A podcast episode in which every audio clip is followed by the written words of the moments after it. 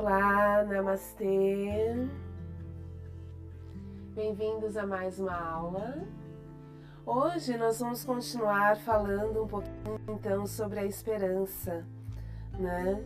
Então, após Sita receber essa esperança que veio de Indra, Rama e Lakshmana estavam desolados na floresta.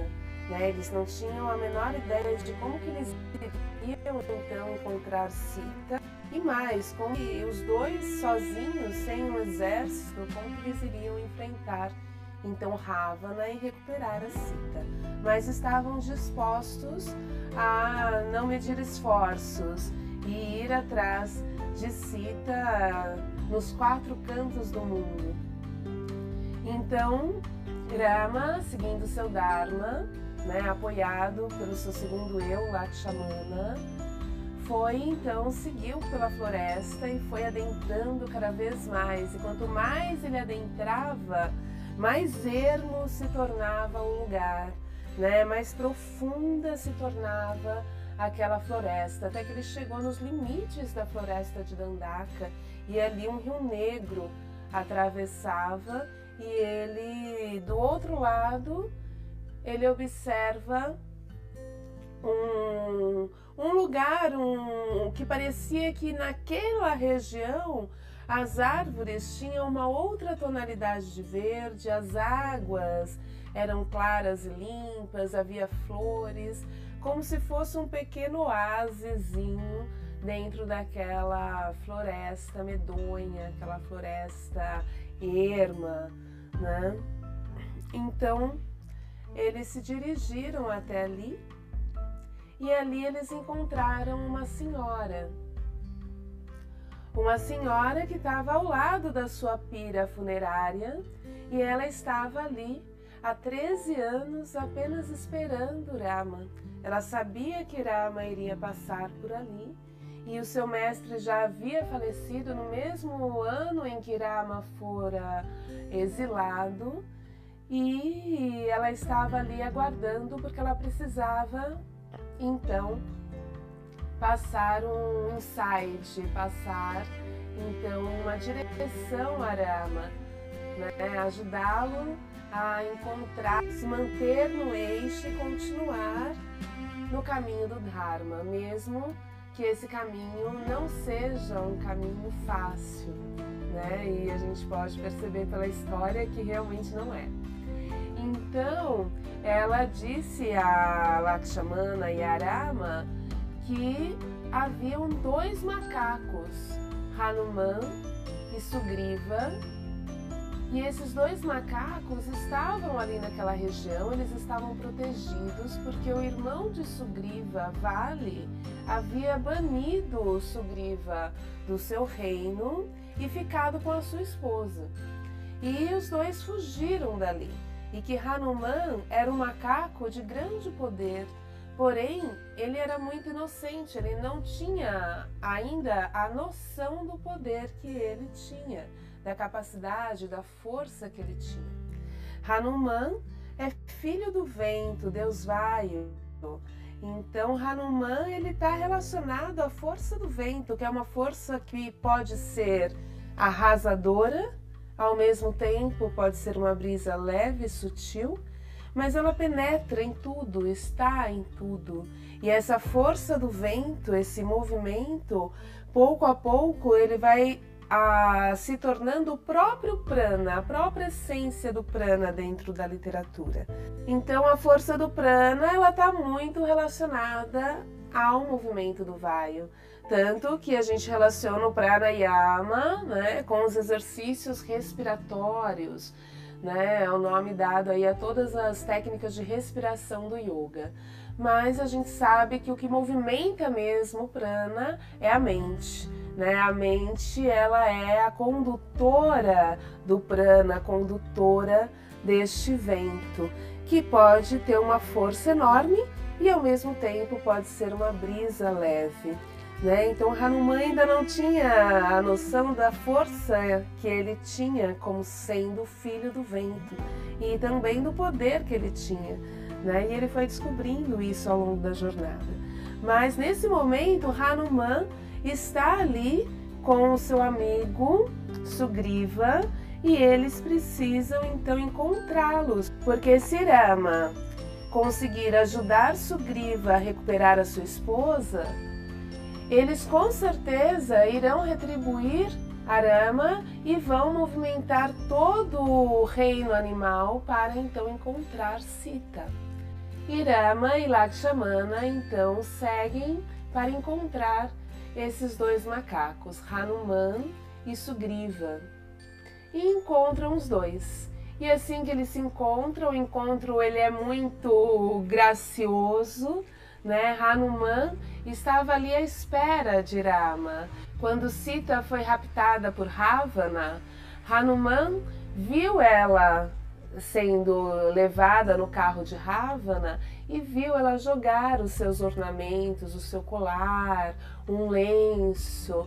E com isso Hanuman pegou esses ornamentos de Sita e de uma forma ou de outra, intuitivamente, sem saber muito bem o que ele estava fazendo, eles estavam ali à espera de Rama. Hanuman representa e toda a orla de macacos e ursos que vão vir com eles representam a energia, o prana, porque a ideia do Dharma é que se o seu Dharma está sendo desenvolvido, se você está indo na direção do seu significado e realizando aquilo que você veio aqui a realizar, ou seja, vivendo uma vida plena e feliz com seus valores profundos e a sua energia interna, então o universo ele trata de trazer toda a força, toda a energia toda a mobilidade necessária para que aquilo aconteça. Né? É diferente da gente achar então que vai ficar tudo bem, que a vida vai ser linda, maravilhosa, sem nenhum transtorno, né? Porque às vezes a gente vê essa é, esse olhar, né, em cima do professor de yoga, como se a vida fosse maravilhosa do início ao fim, sem nenhum contratempo.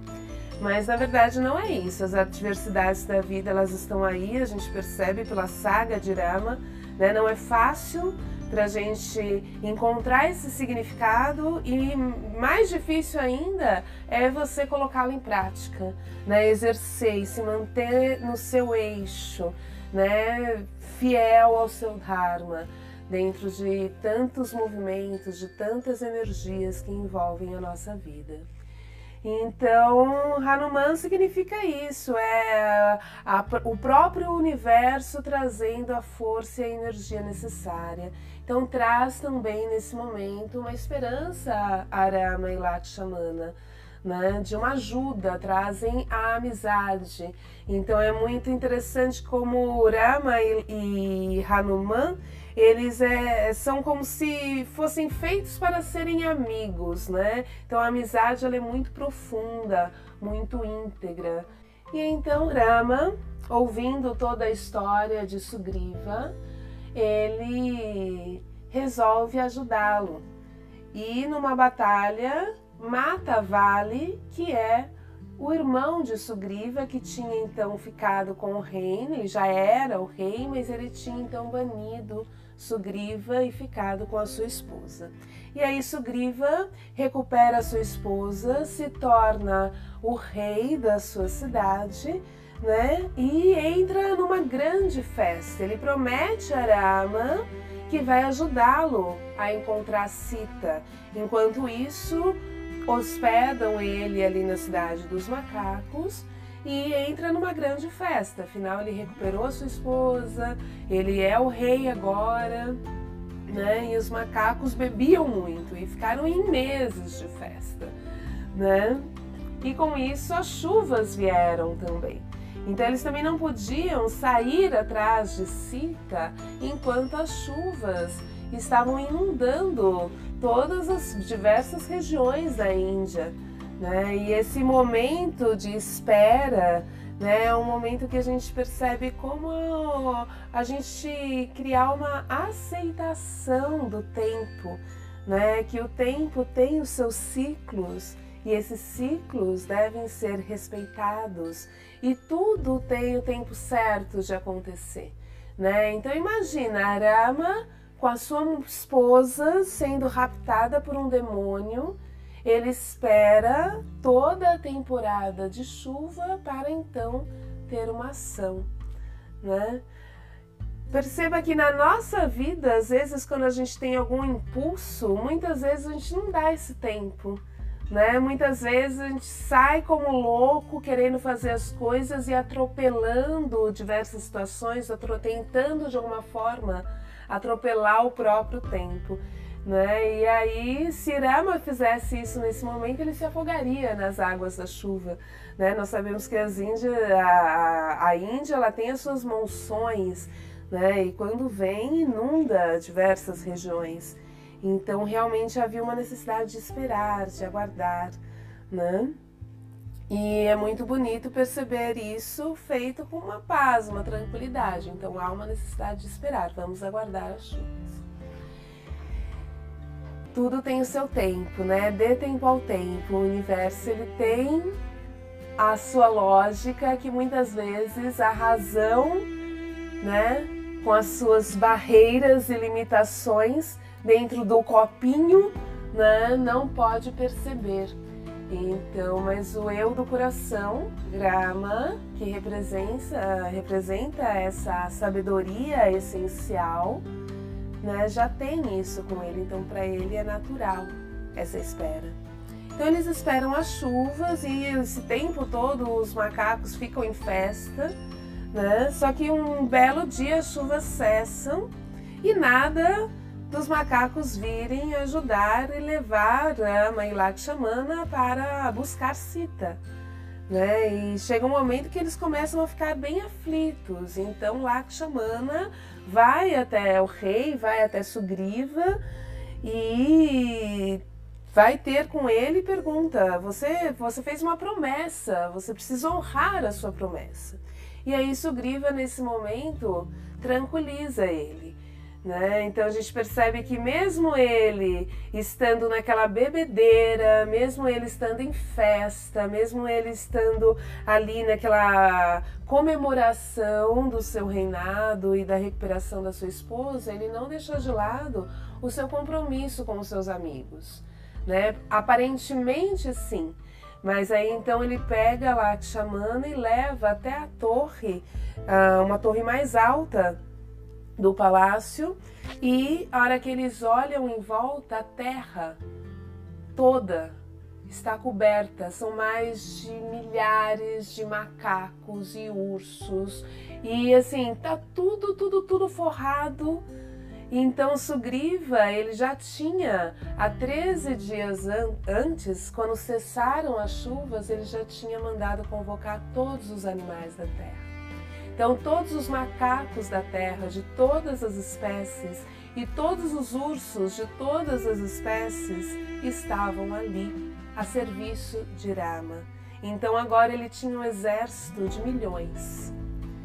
E então, Sugriva divide esse exército em quatro partes e manda para cada um dos campos do mundo. Né? Então, os macacos e os ursos reviram todo o mundo, de leste a oeste, de norte ao sul, tudo é observado. É muito interessante que eles colocam como se os macacos em alguns lugares, eles se fingem de homens e de ladrões para procurar dentro dos bolsos das pessoas. Então eles entram em tudo, todos os lugares né, no fundo da terra, no céu, enfim, é, eles procuram em todo o universo. Mas existe uma certa direção, né? A gente sabe que Ravana que levou Sita e se sabe que Lanka fica no sul, não se tem certeza onde e como chegar a Lanka, mas se sabe que Lanka fica então no sul. E aí, para o sul, uh, Sugriva determina que quem vai é o seu exército mais próximo, junto com Hanuman e Yangadan, que é ali então a pessoa que vai coordenar todo o exército. E com eles partiu também Jambavan, que é o rei dos ursos. Né? É... E eles seguiram então para o sul. Sugriva determinou que todos deveriam voltar dentro de um mês, né? Que dentro de um mês, tendo ou não encontrado Sita, todos deveriam estar ali de volta. Irama e Lakshmana permanecem então ali na cidade de Sugriva, à espera de uma novidade, à espera de uma notícia de Sita. E assim segue. Todos os ursos saem, todos os macacos saem divididos e começam a explorar todos os cantos do mundo. Nada fica de fora. E então Hanuman, junto com o seu exército, desce para o sul e eles ali passam por diversas aventuras e tudo mais, até que em um momento eles são atraídos por uma caverna. Essa caverna parece trazer um frescor, uma brisa do mar. E aí eles entram adentro essa caverna e para se protegerem, eles vão cada um segurando a cauda do outro, os macacos e os ursos também, né? De alguma forma vão todos ali é, unidos. Em um determinado momento, Hanuman, que estava na frente, escorrega. E aí todos escorregam junto. E aí eles caem num túnel, um túnel enorme que eles vão descendo, descendo, descendo, descendo e de repente eles caem, um amontoado em cima do outro, só que eles não se machucam. A hora que eles caem nesse lugar, eles caem na casa de Maia. Maia é a representação da ilusão. Então eles caem numa caverna linda, onde tudo é feito de mármore, de ouro, e você olha é um lugar extraordinário. Os lagos ali são de águas claras, límpidas, e os peixes são puro ouro nadando. Peixes vivos de ouro, de prata. Então é um lugar assim que você é, imagina, né, um lugar maravilhoso. E eles se surpreendem muito com aquilo e encontram uma moça ali, uma moça que é semidivina, é uma dançarina. Ah, inicialmente humana, mas que através da sua arte, através da sua dança, ela se iluminou. E ela vive ali cuidando daquele lugar. Né? Ela diz que Maia, nesse momento da história, ela é como se Maia tivesse morrido pelas mãos de Indra, mas como se sabe, Maia é um ilusionista. Então dá a entender ali que a morte de Maia, na verdade, não aconteceu, que foi uma ilusão apenas. Né? Então tudo ali naquele lugar parece uma ilusão. Só que essa moça, então, ela ajuda Hanuman e Jambavan, que estão ali, né, com os seus exércitos, para encontrar Sita. E ela fala que vai então levá-los até o Mar do Sul e a partir desse ponto eles podem então avistar Lanka. E assim ela faz, ela pede para todos eles fecharem os olhos, colocarem as patinhas sobre os olhos e através de magia, de alguma ilusão, que era né, a essência daquele lugar, então leva eles até o Mar do Sul. E eles, então, ao abrir os olhos, se veem numa praia, né, de frente para o mar, e no mar avistam, então, Lanka, que é uma ilha que hoje é a cidade, acredita-se, né, que seja a ilha de Sri Lanka. Então ali é a cidade de Ravana. A hora que eles olham, eles percebem como que a gente vai atravessar esse mar. Aí nisso surge um abutre. Esse abutre, por coincidência, é o irmão do mesmo abutre que ajudou é, que tentou, né, de alguma forma, ajudar Sita quando ela foi raptada, tentou resgatá-la e morreu ali lutando com Ravana, né? Antes de morrer, ele esperou Rama passar para avisar então Rama que Ravana tinha levado. E esse abutre então confirma para Hanuman que ele viu Ravana levando Sita para Lanka e ele fala ali mais ou menos a distância, umas 100 léguas de distância, então, para chegar até Lanka. E então os macacos começam a discutir quanto que cada um conseguia pular. até que um deles vira para Hanuman e fala assim: Você vai ficar aí parado como um idiota? Não sabes a força que você tem? Então Hanuman começa nesse momento a perceber as suas habilidades. E esse macaco fala: Você é capaz de voar até Lanka. Você é filho do vento. Então Hanuman sobe até uma montanha e dá o seu primeiro salto, algo que ele nem sabia que ele poderia fazer. Embora quando ele foi criancinha, né, quando ele nasceu, ele deu um salto enorme, que foi parar até mesmo no sol. Só que algo que aconteceu, né, na infância, na quando ele ainda era um bebezinho, talvez nem se lembrasse, foi como uma brincadeira para ele. Né? Ele saltou na direção do sol porque ele estava com fome e ele achou que o sol fosse uma manga. então é muito interessante essa história. Mas ele salta então até Lanka e chega a Lanka. Em Lanka, então ele observa, e a história é muito bonita, porque Lanka é uma cidade toda feita de ouro, onde nada está fora do lugar, né? Tudo é lindo, maravilhoso, onde todos os desejos são realizados. Então, assim, é uma cidade voltada para os prazeres, para a riqueza, né? Muito relacionada à matéria. Se a gente observar o mapa da Índia e os locais especiais onde a história se desenrola, né, você percebe um eixo. E Lanka está lá embaixo. Lanka é onde está aprisionada a terra. E no nosso corpo, Lanka está relacionada à base da nossa coluna. Né? A nossa região que está relacionada ao instinto de sobrevivência, ao apego à matéria. Aqui o elemento que rege a terra. E dentro do sistema de chakras de corpo sutil, é aqui que está aprisionada a nossa força ígnea, a Kundalini, né, que tem essa representação de uma força feminina que está aprisionada nessa região. E a libertação do ser acontece com a liberação dessa energia que ela se acenda pelo eixo da nossa coluna e passando pelo eu do coração, né, se harmonizando, né, e chega até os chakras mais altos. Né? E aí, a partir dessa ascensão de energia, a gente realiza a nossa natureza. Então, a gente percebe que se a gente pega a teoria dos chakras e a, a gente consegue criar alguns paralelos muito interessantes. Né? A Iodia, se você observar, ela está lá em cima, num ponto que podemos muito bem localizar no mapa da Índia, se a gente colocar a Índia aqui no nosso corpo, né, o centro do nosso coração.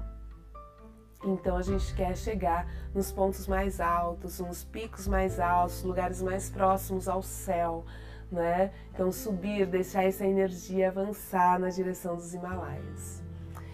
Bom, mas Hanuman então chega a Lanka e encontra aquela cidade linda, maravilhosa, se surpreende com a beleza presente ali, com os prazeres viventes ali, mas ele está à procura de Sita.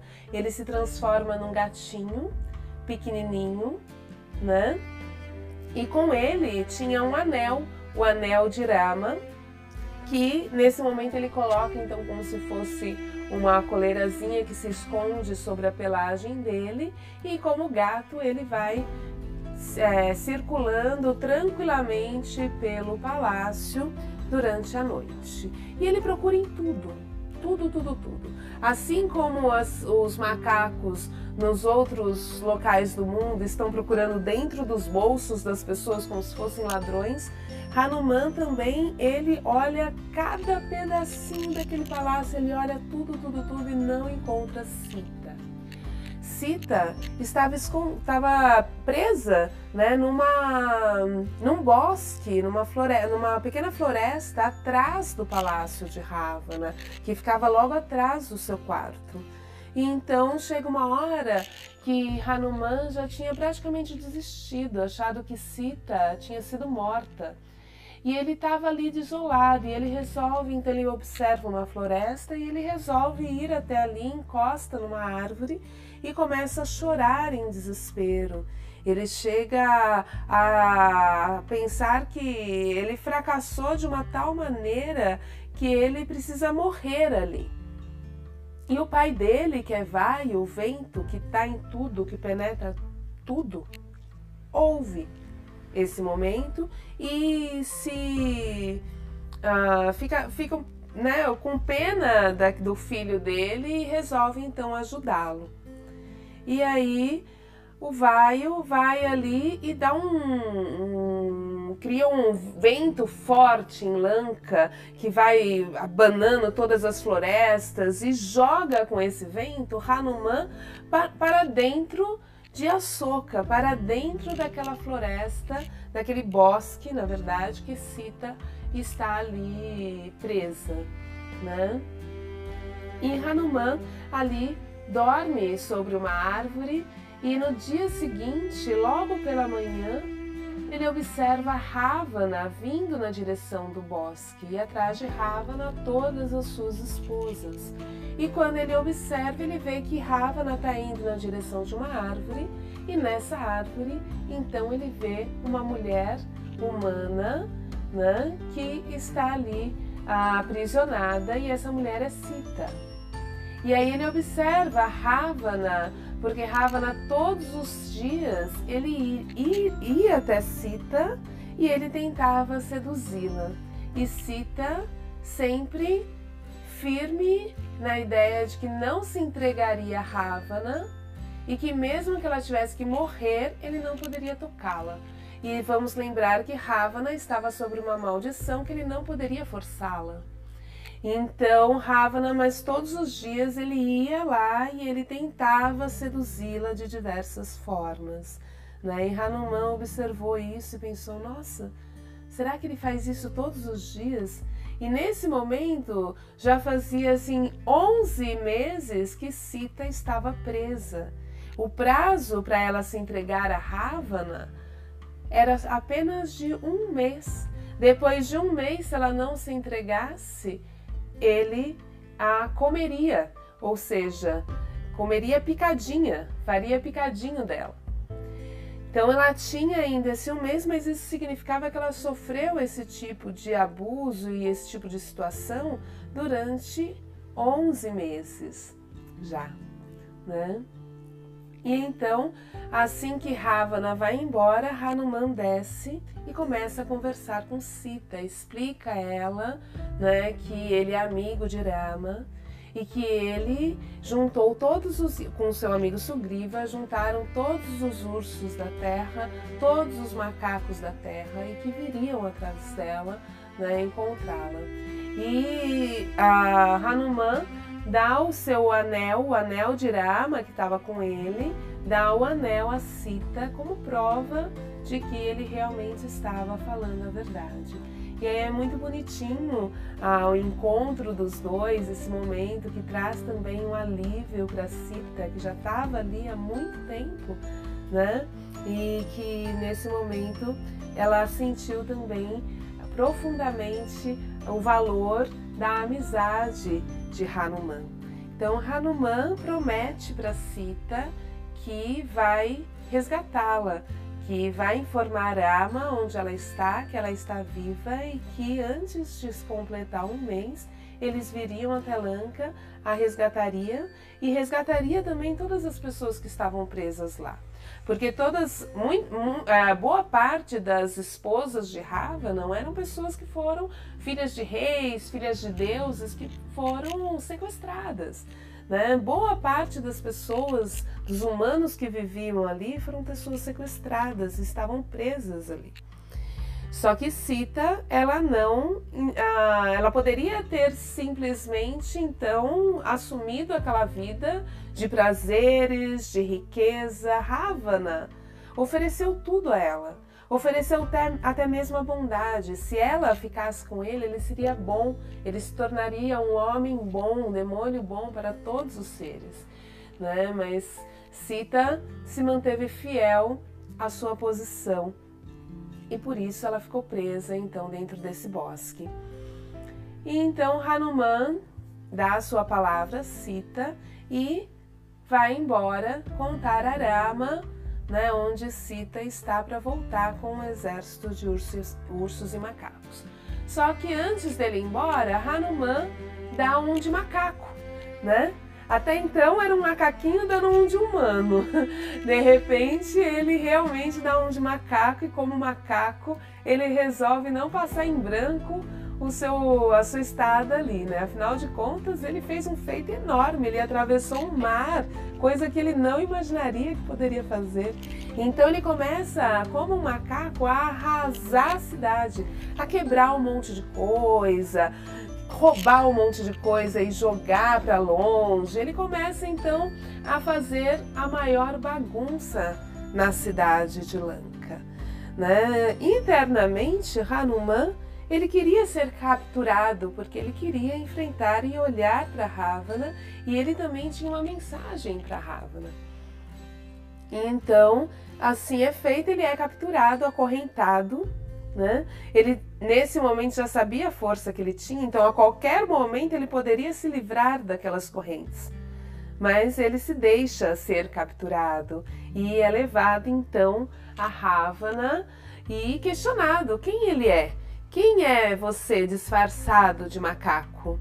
E ele diz: Não, eu sou realmente um macaco. E eu vim aqui a serviço de Rama. E diz que Rama virá e que vai recuperar Sita e vai matar Ravana. E Ravana fica muito bravo com isso, só que existe também o Dharma, né? O Dharma também, de alguma forma, os demônios, eles seguem a lei do Dharma seguem até o ponto onde né, tá, está satisfazendo o ego. Né? Eles seguem e não seguem, mas eles driblam essa lei de alguma forma. Então existe uma lei de que você não pode é, matar um mensageiro. Né? E outra, se matasse um mensageiro, como que ele iria voltar para Arama e dizer onde está Sita? Né? Então eles não poderiam matar Hanuman.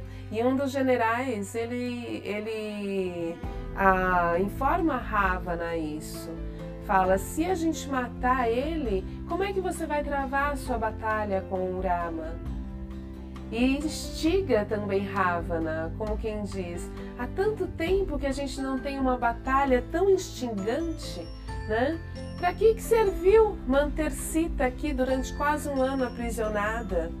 Né? Se não para combater com Rama. Então, desde o começo, desde quando Ravana resolve capturar Sita, o objetivo dele é essa batalha com Rama. E a gente vai perceber que o objetivo dele maior ainda é morrer pelas mãos de Rama. Isso pode não estar claro na mão de Ravana, mas os nossos demônios, de alguma forma, eles querem ser derrotados e a gente precisa acionar, fortalecer, estimular o eu do coração e, enfim, derrotá-los. Né? Ele fala para Maritya, quando ele chama Maritya, o tio dele, para se transformar num veado de ouro, ele fala né? que não tem bem maior do que morrer pelas mãos de Rama. Então isso é muito interessante. Lá no final a gente vai perceber que realmente tudo isso acontece para que essa batalha entre Rama e Ravana aconteça. E então, já que eles não poderiam matar Hanuman, para que Hanuman retornasse com a mensagem, eles resolveram então atear fogo na, no, na, na cauda de Hanuman. E então atearam fogo na cauda de Hanuman. E Hanuman, nesse momento, ele consegue se desvencilhar de todas as correntes. Né? Ele pensa com ele: Eu já falei com o rei dos demônios. Então não há mais motivo para eu ficar aprisionado nessas correntes. Ele consegue se liberar. E ele sai pelo, pelo palácio e começa então a passar por diversos lugares e com a sua, a sua cauda pegando fogo, ele ateia fogo em toda a Lanka. Depois que ele faz isso, ele fica desesperado. Ele pensa: o que eu fiz? Eu matei Sita. E então ele volta a Lanka e Lanka agora em cinzas, né? Ele volta e vai até o bosque de Assoka, onde está Sita, e ele percebe que ali nada foi danificado. E aí ele pensa: como eu fui tolo de achar que o fogo iria matar Sita. Né? Porque o fogo, o Deus do fogo, só queima aquilo que é perecível, aquilo que não é essencial na nossa natureza. A essência, ela é sempre mantida. O fogo eleva a essência. E inclusive foi o fogo que protegeu Hanuman. Porque Sita, quando soube que atearam fogo no Hanuman, ela foi até um lumezinho de fogo que tinha ali e pediu. Ela falou: Se eu sou fiel, ser frio para Hanuman. Então Hanuman, ele ateou fogo em Lanka inteira, mas ele mesmo não se queimou. E então Hanuman retorna, né, agora já mais habilidoso, com o salto, salta novamente para o continente, avisa todos os seus colegas, os ursos e os macacos que estavam por ali, de que ele encontrou Sita e eles entram numa festa enorme e voltam para Kishinkidya em festa. E a hora que eles estão chegando em Kishinkidya, eles passam por um, uma, uma região que é uma região como se fosse a região de vinhos de mel. E eles começam a tomar muitos vinhos, eles resolvem parar por ali e começa a se embebedar, tomar vinho, tomar vinho, e nisso vem um general, alguém do, do, do palácio de Sugriva e briga com eles, fala: vocês estão arrasando os vinhos de Sugriva, como que vocês podem fazer isso? E vai reclamar com Sugriva. Então, às vezes a gente pensa: poxa, mas que indelicadeza de Hanuman, né? Tá todo mundo esperando por eles né? Eles estavam esperando ansiosamente, porque eu acho que eu não comentei aqui, mas quando Hanuman e todo o seu exército desceram na ilha da na caverna da ilusão, eles para eles, eles pareceu que eles ficaram ali alguns minutos. Mas quando eles saíram e se viram na praia, né, antes de Hanuman dar o seu salto à Lanka, eles perceberam que eles já tinham perdido o prazo de um mês. Então, aqueles minutos que eles ficaram dentro da, da caverna da ilusão, na verdade, foram dias e dias e dias. Eles não perceberam por conta da ilusão. Então, eles haviam já perdido a, o prazo de um mês para retornar com a, a mensagem, as notícias de Sita. Então estavam todos desesperados, esperando. Todos os outros ah, exércitos já haviam retornado e só Hanuman que não. Só que quando Sugriva recebe essa informação do general que os macacos e os ursos estão acabando com, a, com os seus vinhos de mel, né, que estão todos em festa na floresta, então Sugriva fala na hora: Eu os perdoo. E nesse momento, ele manda então chamar Rama e Lakshmana e passa grande notícia. Eles encontraram Sita e ela está viva. E assim, então eles se organizam e todo o exército, todos aqueles ursos, todos aqueles macacos que haviam então procurado Sita em todos os quadrantes do mundo, retornam, se unem e partem então na direção de Lanka para recuperar Sita, a filha da terra. Namastê.